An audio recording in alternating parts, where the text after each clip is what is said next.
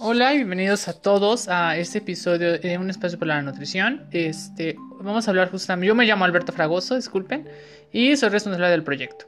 Hoy vamos a hablar justamente, este es el episodio que debí de haber grabado ayer, pero bueno, mañana en el live ustedes se van a enterar de por qué no lo grabé, porque a veces sucede que grabo dos episodios el mismo día, pero bueno, yo creo que a veces dos por uno es mejor.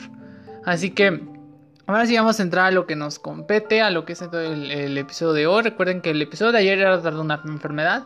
Y si muchos pudieron ver el post justamente en Facebook o en Instagram, eh, hablé sobre la enfermedad por reflujo gastroesofágico o ERGE. Así también se conoce, o bueno, los médicos lo conocen así y pues muchos, mucho personal de la salud también lo ubica por ese nombre, ¿no?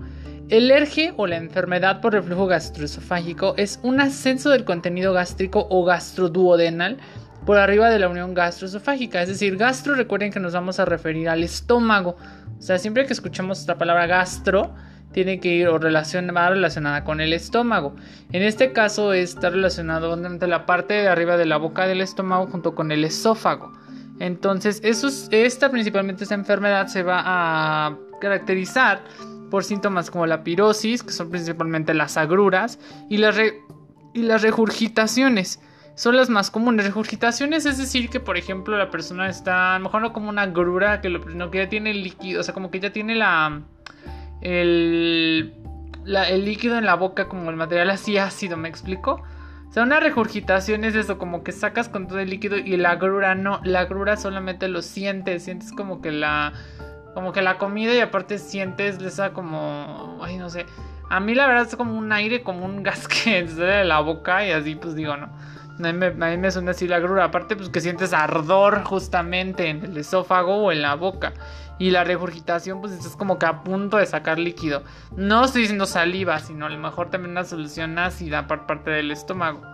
Realmente hay muy poca información sobre la incidencia del ERGE, sin embargo hay una prevalencia de síntomas del 19 al 40% en México.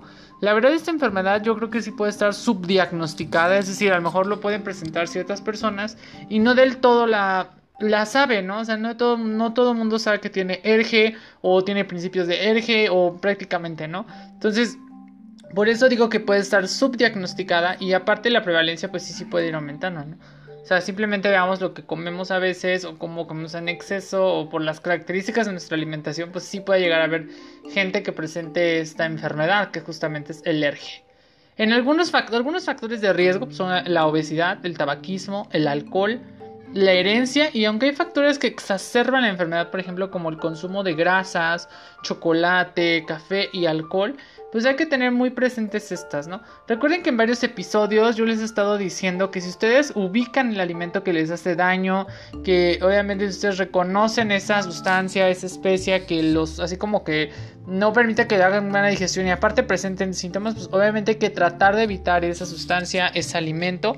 Y en este caso nos mencionan la bibliografía que pues el consumo de grasas, de chocolate, café y alcohol, pues pueden esos exacerbar justamente porque la mayoría o son irritantes o son estimulantes, ¿no? Entonces prácticamente si estamos consumiendo estas sustancias, estos alimentos y aparte nosotros tenemos algún problema como erge, como gastritis, como colitis, este pues más que nada eso, obviamente lo vamos a aumentar la sensación y pues va a ser más incómodo para nosotros o para las personas que lo padecen.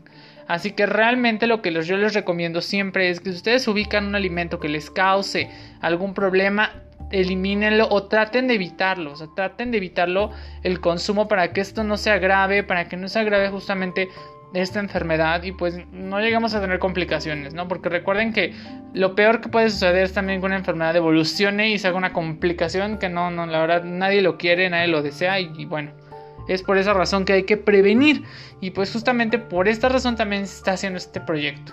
¿Ok? Así que bueno, regresando al tema del ERGE, eso es justamente lo que podemos hablar. La verdad, muchas personas que como les dije están subdiagnosticadas o sí lo saben, pero a veces es muy, muy poca la, muy, poca la información. Así que bueno, ya que eh, abordamos un poco el concepto, abordamos un poco lo que es la enfermedad, quiero comentarles que también aquí el tratamiento médico va muy de la mano como en, la, en una gastritis, con una colitis. Así que, o sea que también hay que tratar de hacerle caso al médico, consumir los alimentos que nos, los, perdón, los medicamentos que nos está obviamente recetando.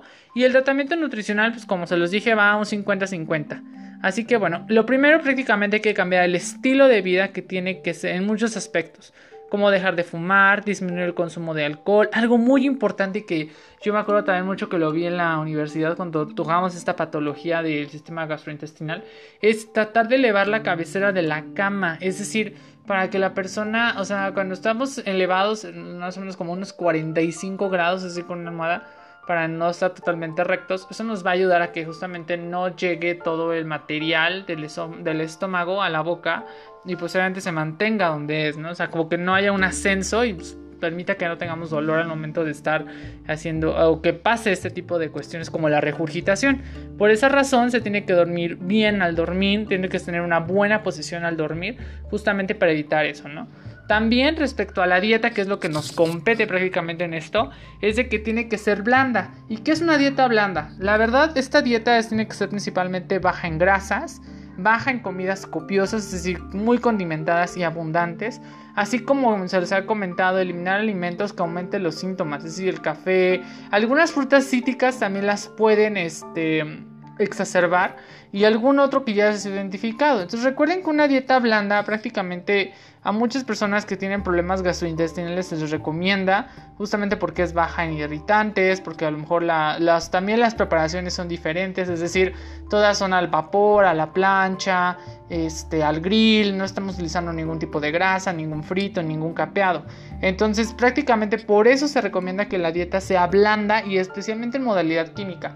La modalidad química en dietoterapia o los nutriólogos lo conocemos es de que tiene que ser, eh, no va a estimular tanto el sistema este, digestivo y también va a estar baja en grasa, en irritantes, en, por ejemplo, estimulantes también van a estar baja, en baja. Entonces prácticamente eso se refiere a una dieta blanda química. ¿Ok?